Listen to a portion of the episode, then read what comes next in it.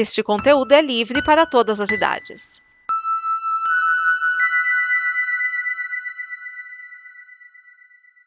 Obrigado por dar play neste programa. Em nome das pessoas que o fizeram, peço que você expresse sua opinião nos comentários e considere nos apoiar na campanha de apoio, seja no Apoia-se ou no PicPay. As informações e os comentários estão em nosso site comboconteúdo.com. Agora, fique com o programa. Alternativando. Alternativando.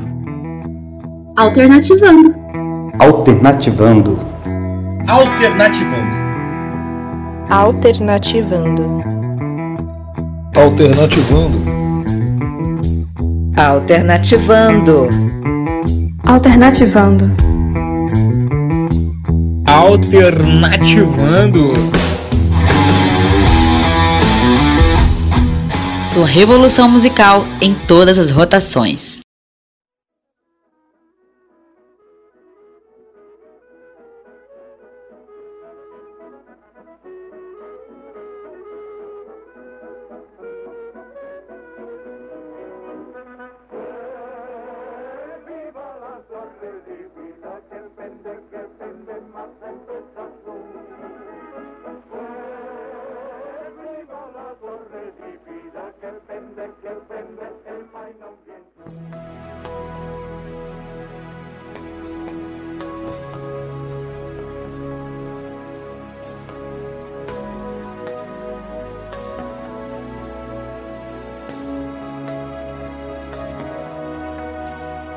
Si sbaglia sai, quasi continuamente sperando di non farsi mai troppo male.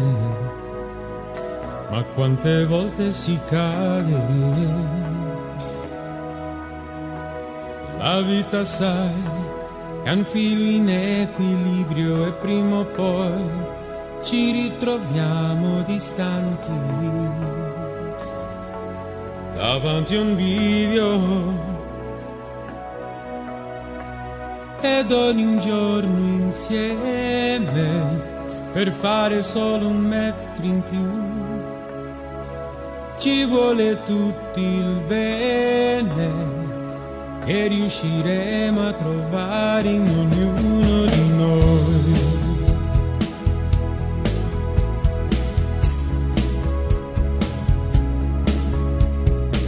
A volte poi basta un sorriso solo a sciogliere in noi anche un inverno di gelo e ripartire da zero. Perché non c'è limiti per nessuno che dentro sé abbia un amore sincero solo un respiro.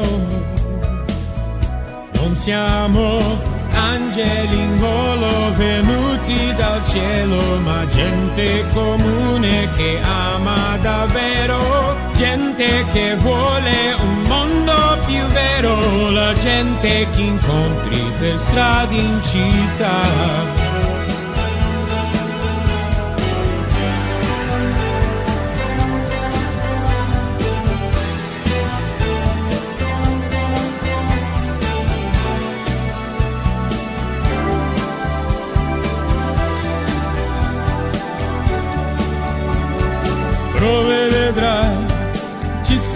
Sempre un modo dentro di noi per poi riprendere il volo verso il sereno. Non siamo angeli in volo venuti dal cielo, a gente comune che ama davvero, gente che vuole un mondo più vero, la gente che insieme cambiara.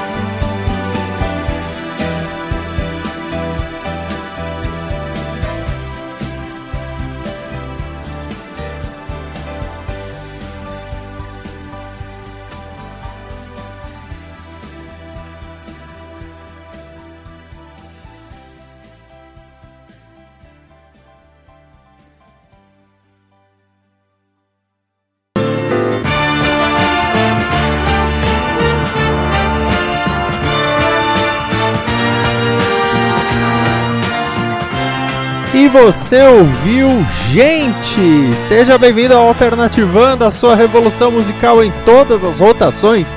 Eu sou Vinícius Schiavini e estamos no álbum Equilíbrio Distante, o segundo álbum solo de Renato Russo na nossa linha discografia Rock Brasília anos 90. Olha onde o Rock Brasília foi parar, hein? E aí você fala, peraí, é, Rock Brasília. Como é que o Renato Russo foi parar fazendo um álbum em italiano? Calma que eu explico. Bom, o Renato Russo já tinha gravado um álbum em inglês, The Stonewall Celebration Concert, que nós cobrimos aqui já. E aí ele falou assim: Poxa, eu tenho vontade de fazer um álbum italiano, porque, né, Manfredini, família Manfredini, família dele, ele é Renato Manfredini Jr. Aí o Carlos Trilha, que tocava com ele no, no álbum solo, falou: Ah, pode ser. Aí o Renato Russo conversou com a gravadora e a EMI topou que ele viajasse para a Itália para aprofundar suas pesquisas. Aí Renato Russo foi para a Itália. Aliás, ele acabou sendo selecionado para uma revista porque tinha cara de teorista. E aí ele conheceu a Gilda Matoso. Gilda Matoso foi assessora de imprensa em gravadora, acabou casando com Vinícius de Moraes e ela trabalhou com vários artistas, Gilberto Gil, Cazuza, Caetano, para levá-los para a Europa. E Vinícius de Moraes, para quem não sabe, é muito conhecido uh, na Europa. Aí o Renato Russo foi, aproveitou para pesquisar sobre a família dele, para pegar documentos para tirar a cidadania italiana para ele e para o filho, Giuliano, né, que ele adotou. E aí ele até descobriu que foi na região da família dele que os violinos Stradivarius foram criados. Conheceu vários músicos, comprou um monte de discos, fez a festa. Quando chegou no Brasil, gravou Equilíbrio Distante. E você vai ouvir agora Stani Amori. Tanto Gente quanto Stani Amori são músicas que ficaram muito conhecidas na voz da Laura Pausini este amor estranho. E também você vai ouvir Dolcissima Maria. Tá? É, essa primeira parte do, do álbum nós temos Gente, Estranho Amore e Vente Decore, Scrive-me, Dolcissima Maria e Lettera. Então nós vamos ouvir né, umas duas musiquinhas aqui, Estranho Amore e Dolcissima, Dolcissima Maria. Aí vai, vai muito da região, né? Uh, na, no Vêneto, Dolcissima Doutíssima também é aceito.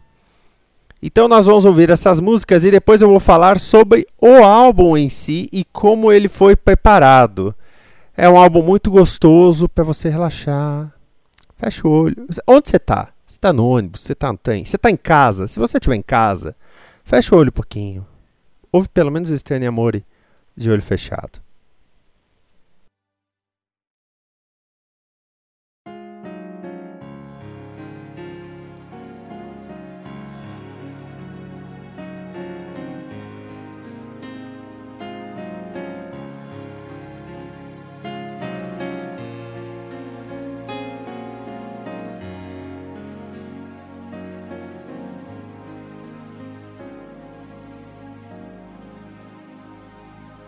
Mi dispiace devo andare via, ma sapevo che era una bugia.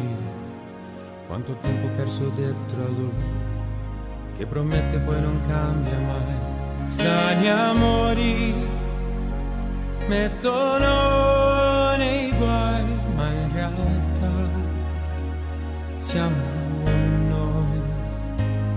E lo aspetti ad un telefono, litigando chi si è libero il cuore nello stomaco, un gomitolo nell'angolo, lì da solo, dentro un brivido, ma perché lui non c'è e sono strani amori che fanno crescere e sorridere tra le lacrime, quante pagine lì da scrivere, sogni lividi da decidere.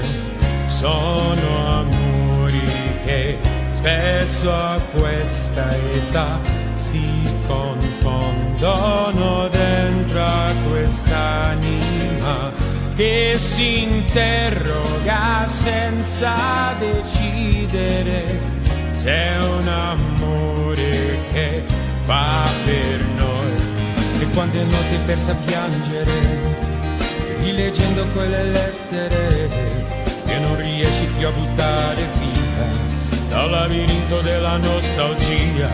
Grandi amori che finiscono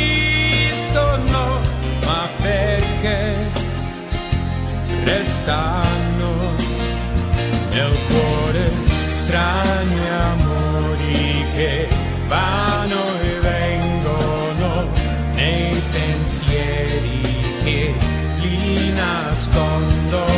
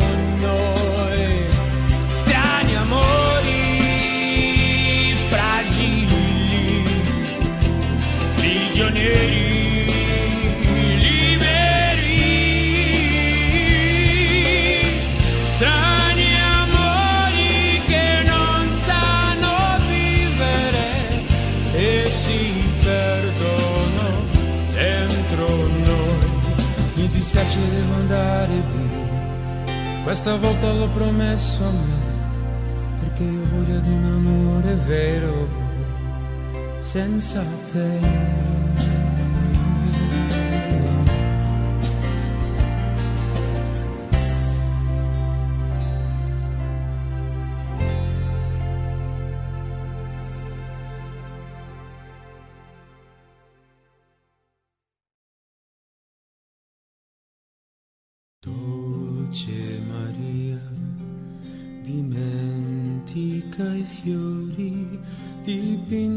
Dal tempo sopra il tuo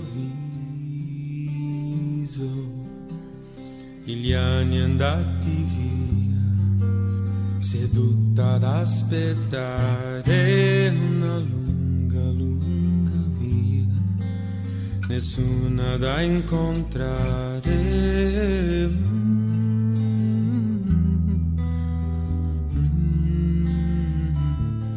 Non voltarti più, il giorno arriverà, vestito di poesia, ti parlerà di sogni che non ricordavi più e ti benedirà, dolcissima Maria. Mm-hmm.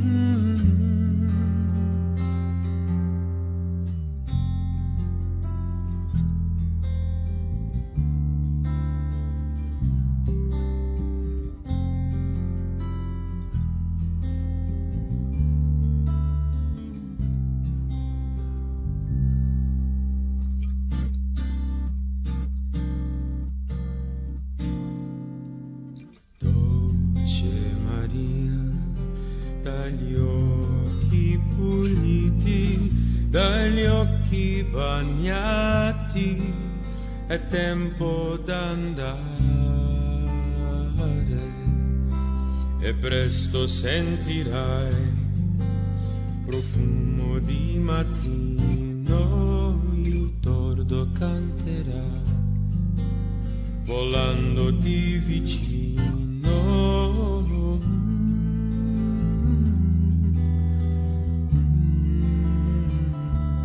Non voltarti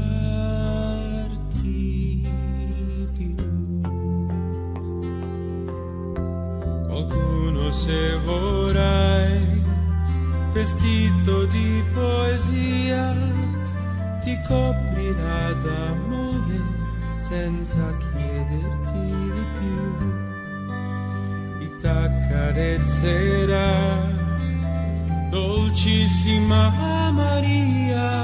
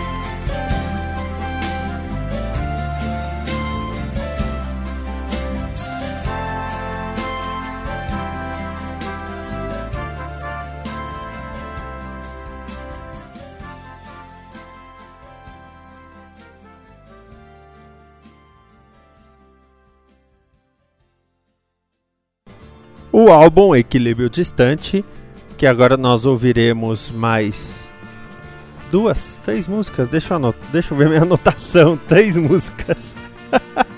Bom, uh, esse álbum nós vamos ouvir agora La Solitudine, Passerá e La Forza della Vita. É, essas músicas, elas estouraram no Brasil graças a esse disco do Renato Russo. Porém, esse álbum é de dezembro de 95.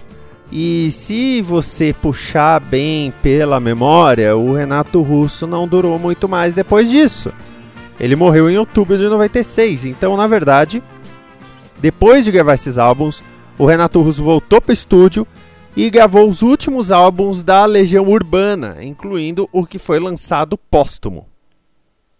Então não teve turnê desse álbum, não teve show desse álbum. E o que fazer então?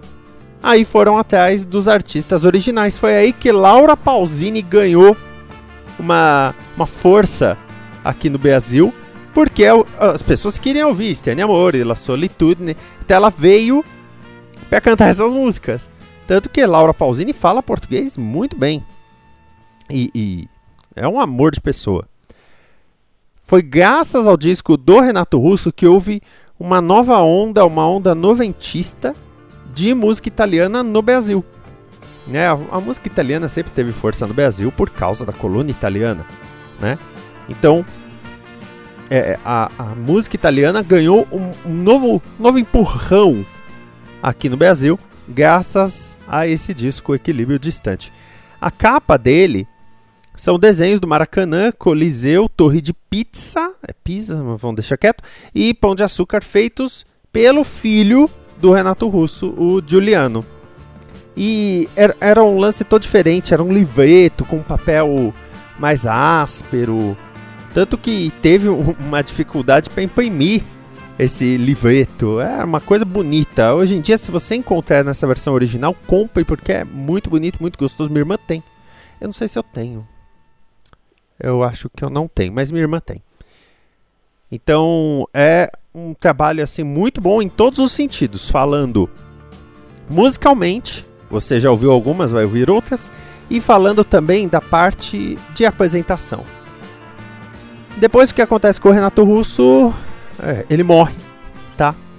Falando de carreira solo, eu tô falando só de carreira solo aqui, tá? Ele morre. Então o que acontece é que o Renato Russo uh, vem a falecer.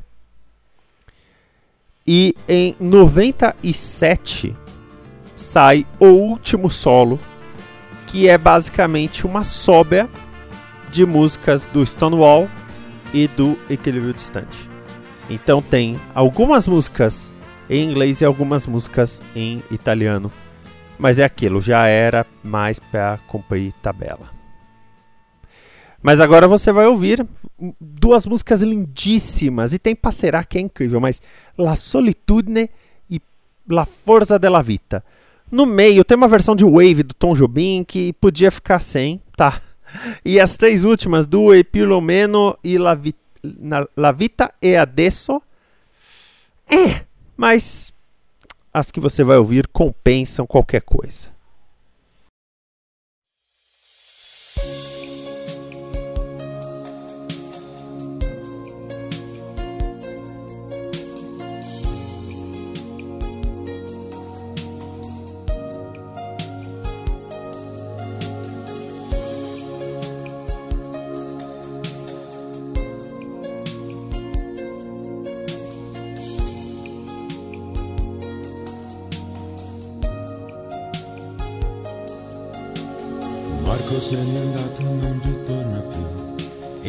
Treno delle 7.30 senza lui è un cuore di metallo senza l'anima. Nel freddo del mattino grigio di città, a scuola il banco è vuoto, Marco è dentro me. È dolce il suo respiro fra i pensieri miei, distanze enormi sembrano dividerci, ma il cuore batte forte dentro me. Chissà se tu mi penserai, tuoi non parli mai, se ti nascondi con me, Fuggi gli sguardi, te ne stai rinchiuso in camera e non vuoi mangiare, stringi forte a te, cuscino, piangi, non lo sai quanto altro male ti farà la solitudine.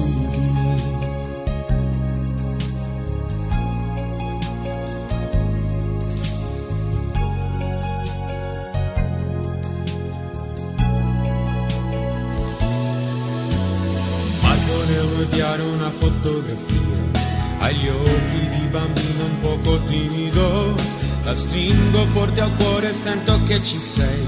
Fra i compiti di inglese e matematica tuo padre i suoi consigli che monotonia. Lui con il suo lavoro ti ha portato via. Di certo il tuo parere non l'ha chiesto mai. Ha detto un giorno tu mi capirai. Chissà se tu mi penserai. Sì con gli amici parlerai per non soffrire per me ma non è facile lo sai. A scuola non ne posso più. E i pomeriggi senza te. Studiare è inutile tutte le idee si affollano su te. Non è possibile dividere la vita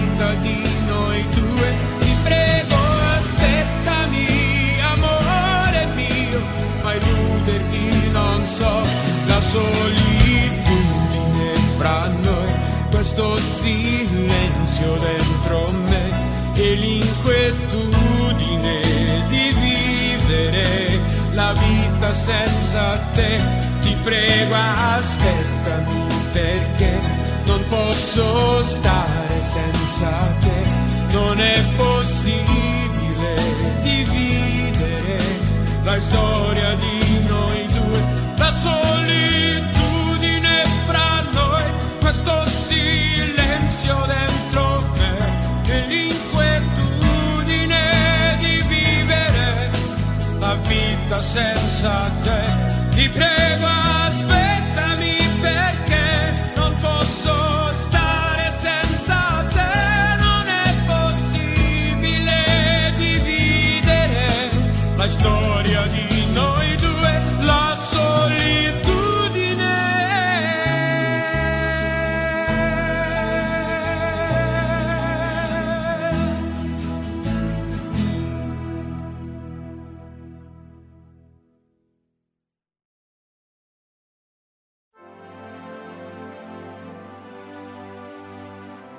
canzoni non si scrivono, ma nascono da sé. Sono le cose che succedono ogni giorno intorno a noi. Le canzoni basta coglierle, ce n'è una anche per te. Che fai più fatica a vivere e non sorridi Le canzoni sono zingare e rubano poesie. Sono inganni come pillole della felicità. Le canzoni non guariscono amori e malattie, ma quel piccolo che l'esistere cita passerà, passerà. Se un ragazzo una chitarra lì come te. In città a guardare questa vita che non va, che ci ammazza di illusioni e con l'età delle canzoni passerà su di noi.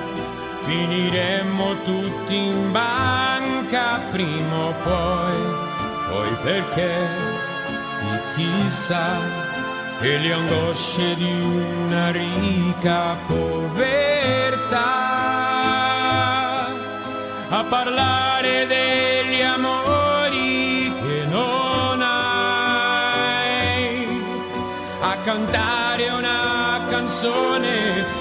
non sai come fa, perché l'hai perduta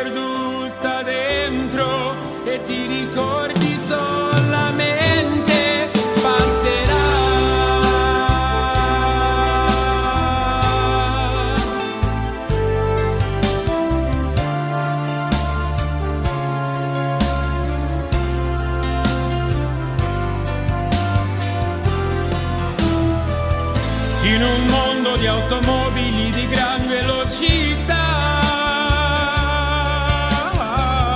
Perché arriva sempre ultimi per chi si dice addio.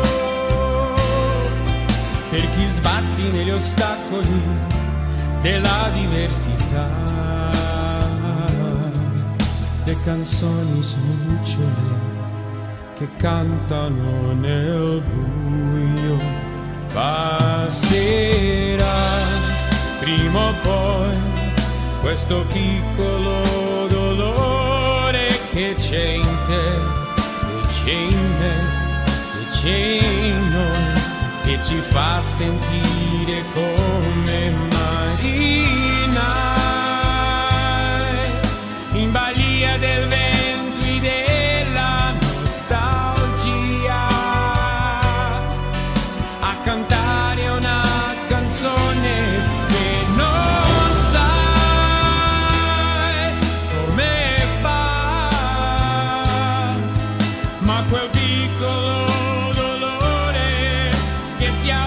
yo que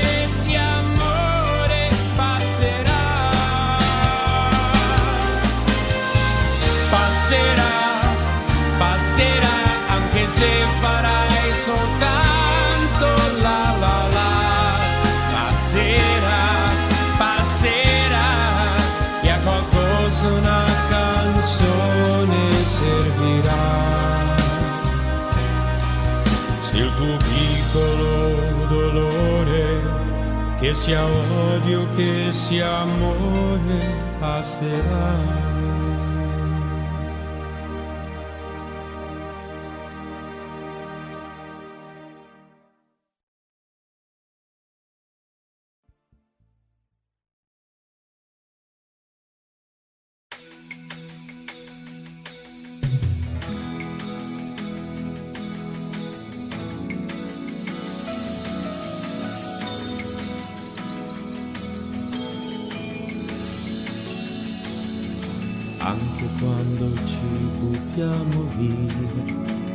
Per rabbia o per vigliaccheria, per un amore inconsolabile, anche quando in casa è il posto più invivibile,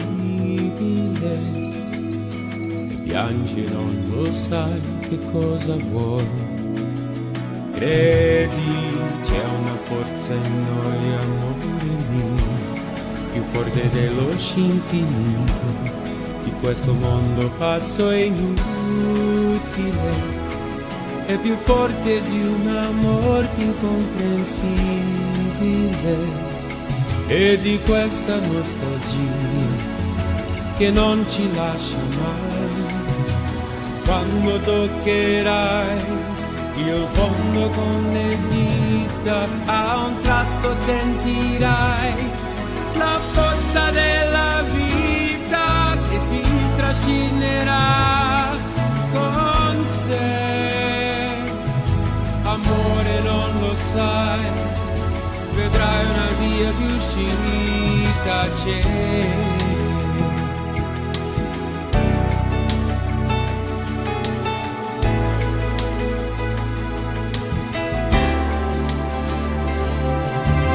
Anche quando mangi per dolore e nel silenzio senti il cuore un rumore insopportabile. E non vuoi più usarti un mondo irraggiungibile. Anche quando la speranza oramai non basterà.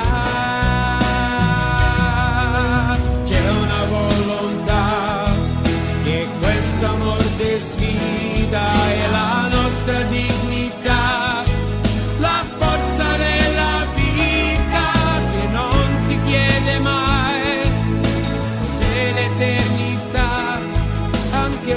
c'è chi l'offende o chi le vende l'aldilà.